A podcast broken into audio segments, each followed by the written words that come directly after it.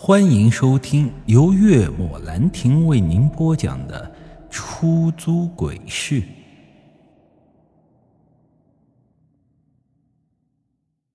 说完，还讥笑道：“放心，就你这破车，咬坏了我赔你。刚好宝贝们几天心情不好，拿你的车子撒撒气。”我皱了皱眉：“我再警告你一次，管好你的狗，否则别怪我不客气。”哼，怎么？你觉得你能打得过他们？就你那小身板，都不够我们宝贝塞牙缝的。怎么？这遛狗不伤神，你还有理了？哼，谁叫你穷啊？一破开出租的，你跟我嚣张什么？看着女人丑陋的嘴脸，我也没再多说什么，默默地打开了副驾驶的车门。黑狼似乎是明白了我的意思，缓缓地走到了车前，就这么死死地盯着三只散养的中亚。黑狼仅仅是低吼了一声，那三只中亚瞬间吓得惨叫不已，夹起尾巴就逃向了远方。女人见状啊，面色铁青地看了我一眼，然后就转身去追狗了。回来吧，黑狼。我对着黑狼叫了一声，他就乖乖地回到了副驾驶，继续地眯起了眼睛。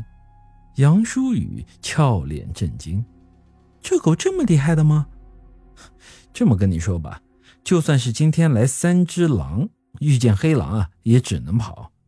它呀，可不是普通的狗，专门对付一些更凶的东西呢。更凶的东西？我扭头看向他，严肃地说道。比如说，鬼。听我这么说，杨舒雨顿时吓得俏脸发白。你是说我老公失踪？嗯，这就是我为什么要让你带我去看那双绣花鞋的缘故了。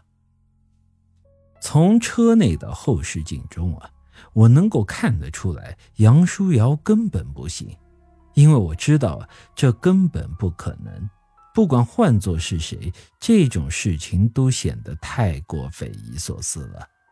为什么玄学是未解之谜？就是因为还没有足够的证据证明这世上存在一些稀奇古怪的东西。风水也好，这妖魔鬼怪也罢，都是不被科学所认可的东西。当然，大部分的人都不会相信。但是。不被认可，不代表不是真的没有。至今啊，世上仍有许多无法解释且真实存在的事和物，强加解释、盖棺定论，不过是自圆其说罢了。毕竟，再高的学者，他也是人，没有超能力，只是因为啊，如今这个社会不允许这些东西的存在。现实与超现实是两个截然相反的概念，技术层面只能达到现实阶段，你总不能去选择去研究超现实吧？这是不切实际的，也是不被允许的，所以还有的选吗？只要没有亲身经历过，一切的定论和妄谈都是扯淡，有或是没有是。或是不是只有经历过且看清事物本质的人才会真的明白？所以说，有时候你看到的不一定是真的，没看到的不代表没有。对于我来说啊，我不一定非要谁相信我所经历的，只要我自己明白就行。毕竟啊，科学家不可能和玄学大师坐而论道的。一个代表先进和未来，一个代表古老和神秘，这本就是两个截然相反的东西，怎能混为一谈呢？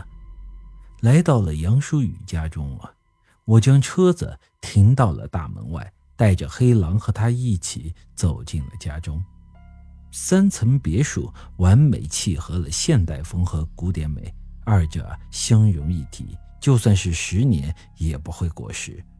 不过这家里很是冷清，也很阴森，寻常人可能看不出来，但我却见得多了，自然就能感受到。而且这黑狼进入房子之后啊，一直处于警戒状态。他似乎在这里察觉到了什么。见我这副模样，杨淑雨问道：“发现什么了吗？”我开口说道：“有阴气，不像是人住的地方。你一直住在这吗？”“嗯，一直住在这儿。”我也没再多说什么，而是看向黑狼说道：“黑狼，发现什么？带我去看看。”话音刚落，黑狼就向着楼上走去。这一幕看得杨舒雨是一阵惊讶：“你这条狗一点也不像狗，倒像是个人。”从他的眼中不难看出啊，他对黑狼的喜爱。如此听话又威猛的狗，我觉得没有哪个女性是不喜欢的。他那满满的安全感，可不是谁都能给的。本集已经播讲完毕，欢迎您的继续收听。